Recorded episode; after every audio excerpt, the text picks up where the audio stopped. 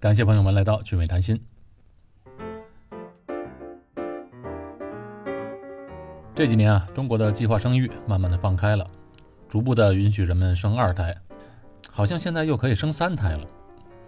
我和我太太有两个小孩儿，以前啊，我的亲戚朋友、同学们都挺羡慕我们，是因为我们在国外嘛，可以要两个孩子。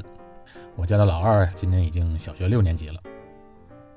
前些年国内计划生育放开了之后，我再去问这些同学朋友们，现在可以要老二了，赶紧吧。结果没有一个人愿意生。很多的听众有时都问我这个生小孩的问题，呃，上个月还有一对年轻的听众来新加坡玩，我们就在一起喝了咖啡，而且还讨论过这个话题。我就发现现在的年轻人对于生孩子这件事，有太多的思想负担，既考虑经济上的负担，又担心教育方面的可能会有的缺失，环境方面对孩子的影响等等等等。对于现在很多的年轻人来讲，都不是要不要二胎的问题，而是要不要小孩的问题了。我说你们顾虑实在太多，而且很多方面都想的太多，但是就有一样东西没有考虑到，那就是要孩子最大的好处就是天伦之乐。人生中最大的快乐来自家庭成员之间这种最朴素，也是人性当中最需要的那种东西。难道不要孩子？在经济上和生活上，呃，没有那份负担就快乐了吗？哎，怕就怕，等到你需要这份天伦之乐的时候，可能就太晚了。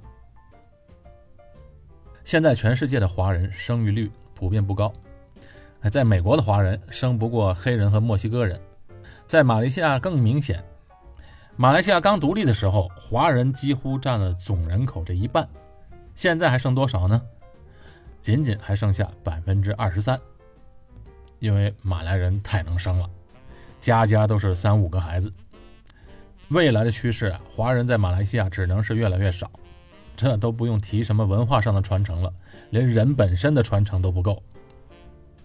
国家与国家相比也是一样，你看现在印度十八岁左右的年轻人啊，是中国人同龄人口的一倍。你想再过二十年是什么样子？当然，导致这种现象也是和计划生育所带来的负面影响有关系。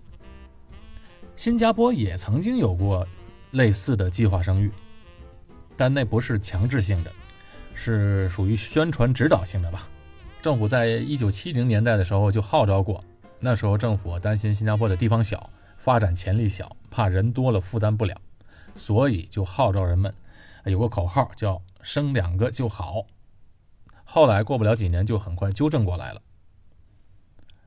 不过现在的新加坡的生育率可是非常低的，生育率仅仅为百分之一点二。我们都知道，人口要自然替代的话，要达到生育率百分之二点一才行。这还仅仅是自然替代，不要说增长。如果单单只算华人的生育率的话，那在新加坡这个数字可能更低。在新加坡呢？都不是要不要小孩的问题，因为一般上华人的家庭都有两个小孩，三个小孩的家庭也很常见。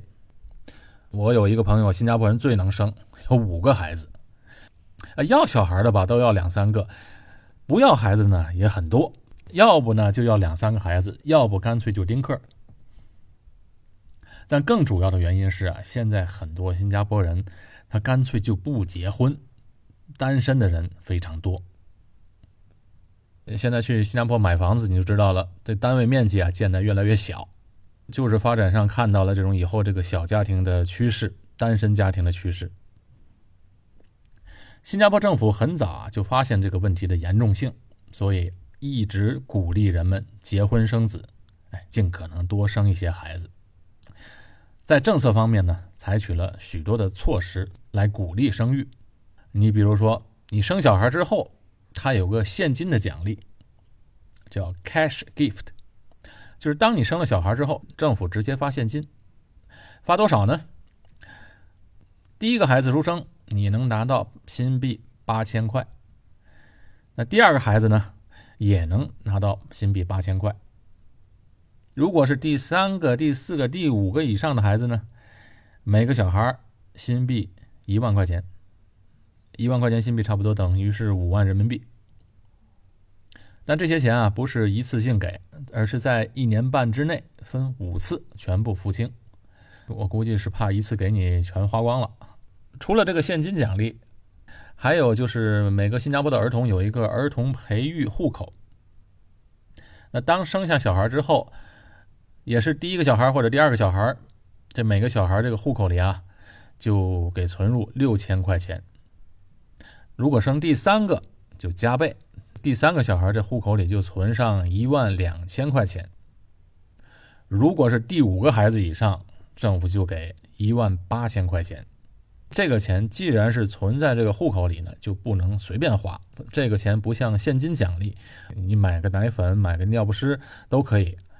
这个钱呢，是只能用来支付托儿所、幼儿园或者医疗费用，或者是买保险的开销。除了给现金和给账户打钱这两个方法之外，政府还给每个小孩一个公积金的账户。这公积金账户呢，每个小孩给四千新币，四千新币差不多两万人民币。好了，这就给了三大笔了。公积金的钱不能乱花，只能买保险。除了刚才那些钱，小孩们上幼儿园或者托儿所的话。那如果是这小孩是新加坡公民的话，每个月政府给三百到六百新币的补贴，直接补贴给你上儿幼儿园的费用。为什么有三百到六百的区别呢？这主要是因为是要看收入。刚才所说的那些补贴啊，还是奖励啊，都不看你收入，就是是新加坡人就给。但是这个奖励是要看收入的，你收入如果低就可以拿得多，收入多就有拿的少。除了以上的措施，另外呢，这孕妇可以享受产假，产假是十六个星期的产假。生完小孩，这孕妇有十六个星期的产假。这当爸爸的也有产假，哎，多长时间呢？两个星期，哎，这个不错。但是这个措施啊，只这些年才有的，以前没有，我没赶上，我也赶不上，因为两个小孩也没生在新加坡，那是在美国生的。除了妈妈或者爸爸呢？这个单亲妈妈也有产假，单亲妈妈产假是十六个星期，这个就比较公平。你如果你没结婚有了孩子，那也是一样生小孩嘛，所以她也有十六个星期的产假。外国人和永久居民那有十二个星期的产假，哎，少了四个星期，少了一个月。再有呢，有的小孩在新加坡出生，但是呢，他不是新加坡公民，比如父母他本身不是新加坡公民，他生的孩子就是随父母的国籍，那这样的话也可以拿产假，也是只能拿十二个星期。当然，这个孕妇的十六个星期的产假，其中八个星期是政府掏钱，把这个薪水啊就直接付给雇主啊，孕妇的公司。这孕妇的所在的公司呢？也必须要承担八个星期产假的费用。除了产假之外，每年这父母啊还可以多六天假期。以前有节目我曾经说过，呃，一般新加坡除了公共假期之外，一般都有年假。年假呢有十四天、二十一天、二十八天的不等。但是除了这些年假之外，如果你有七岁以下的小孩的话，那做父母的每个人。每年都能享受额外六天的假期，就是假如你原来是二十一天的产假，再给你加六天，就是变成二十七天。那这父母的单位愿不愿意呢？没什么不愿意的，因为政府来买单，一直可以拿到七岁，那七岁之后就没有了。所以你要老大八岁了怎么办呢？你最好你有个老二，老二还两岁，你照样可以拿。如果老二两岁的话，你还能多拿五年。当然不是你有两个小孩就能拿两个六天，不是的，你有多少个孩子都只能拿六天假，哎，这种假期。但是这个七岁以上就没有假了吗？也有，七岁到十二岁之间的孩子，父母呢可以拿两天的假期，啊，就少一点了，因为孩子大一些了，总会省一点心嘛。那新加坡政府想的很周到一点的就是，如果你不上班呢？你是自雇人士，就是说你自己做生意也可以拿三天的假。那跟谁拿呢？政府给你钱，给你假期的钱，但是不是给六天，只给你三天的这个工资。当然，这工资怎么评判呢？根据你平时的收入。啊，那么除了这些假期呢，还有一个在欧美国家比较流行的，在新加坡也比较流行的，就是一般的大公司都给自己的雇员每年三天的叫家庭假期，叫 Family Care。这种假期呢，就是说你可以在家庭成员生病的时候，假如小孩生病了看医生，你可以拿；或者呢，太太或者先生生病的时候，你可以请假，每年三天。这个跟政府没关系，这是一般大公司都有的。刚才说了上幼儿园的补贴，上小学、中学之后就完全免费了，没有学费。但是政府呢给一个钱叫叫 EduSave，就是说叫教育基金。每个小孩如果小学生的话，每年有两百块钱；如果中学生呢，每年有两百三十块钱。这个钱做什么呢？这个钱就是平时学校有个活动啊，需要收费的。一般学校活动收费很少，一般也就是三五块钱，所以这个钱呢就可以用，但是一般上都花不完，花不完没关系，这个钱一直可以存着。如果新加坡中学毕业之后上大学，这个学费的话也是非常低的，基本上孩子如果在新加坡读书的话，对于新加坡的父母们学费方面是没有什么负担。但并不是说在新加坡上学就便宜，因为你还有补习呢。新加坡小孩啊，很多补习的，所以这补习呢，你就是自己花了嘛。啊，说了这个政府补贴的福利费用吧，再说说新加坡生一个小孩到底要花多少钱呢？喜欢我节目的朋友们，请别忘了点击订阅键。新加坡生小孩分三种，哎，整个新加坡看病，整个医疗就是三种，第一种就是。最多人就是看政府医院，政府医院的门诊和政府医院的病房，对于新加坡人是打折扣的，打一个大折扣。就是说，如果这个在政府医院诊所或者医院，你如果看病是五百块钱，直接就给你打一个百分之五十的折扣。对于老年人和小孩呢，打折百分之接近八十。我儿子上两个星期摔了一跤，手啊就摔肿了，我就担心他骨折，所以就没去楼下的家庭医生看医生，而是去了政府诊所，离我家也不远。为什么去那儿呢？因为政府诊所它比较大，设备比较全，有照 X 光的设备，所以担心他有骨折的现象，所以去了那边的诊所。等的时间也不长，看完病结账一看，账单是多少呢？将近五十块钱，因为是小孩嘛，打折。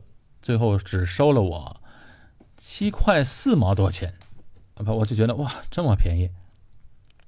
如果你要去政府医院的那种病房呢，它分几种病房，一种是 A 级病房，A 级病房就是一个人的单间，有独立的洗手间。B 级病房呢分两种，一种是 B 一病房，B 一病房就是四个人的病房，B 二病房就是六个人的病房。还有一个 C 级病房，C 级病房也是六个人，但是它就没有空调，只有风扇。所以你要去政府医院看病的话，A 级病房和 B 一的病房是当做私人收费。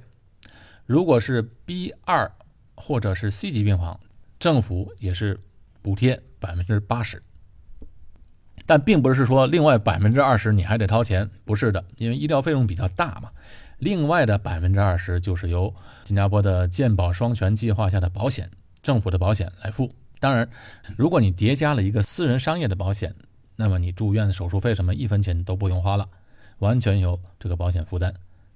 还有一种，如果是你如果是家庭收入低，真的是家庭收入有困难的话，政府专门为低收入家庭设立的基金，那这些家庭去看病，他有一个医疗卡，你直接拿着医疗卡看病就好了。是不用花钱，或者花很少很少的几块钱。当然，如果你是很富裕的话，本身有商业保险的话，你可以去看私人医院。私人医院呢，就是比较豪华，酒店式的病房，那种当然政府就没有补贴了。所以生小孩也是一样，如果是政府医院普通病房的话，大概的费用在一千两百多到一千五百多左右；如果是好一点病房，就要到三千；如果是单间的病房，那可能就要五千。这个可以自己选择。如果去私立医院的话，的费用可能要一万多块钱。剖腹产的费用当然会再贵一些，但是在新加坡剖腹产的很少，医生是不建议你剖腹产的。如果你想要剖腹产的话，如果医生觉得这个孩子可以自然生，没有这个必要，他不会给你剖腹产的。大部分人都是自然生产。当然，生小孩不光是生产那几天的费用，还得包括之前的那个产前检查，几个月的产前检查。一般的在政府医院的费用是在一千五百到两千新币左右。如果是低收入家庭，哎，我就申请政府的补贴的话，可以去政府的医院里，整个几个月的产前检查，五百块钱新币就够了。当然，生小孩嘛，政府给的补贴再多，福利再多，孩子也要自己养的。养育孩子的过程当中是既辛苦。又快乐的，这是我们人生当中不可缺少的一部分。好，今天的节目就到这里，我是高俊伟，在新加坡，我们下期节目再见。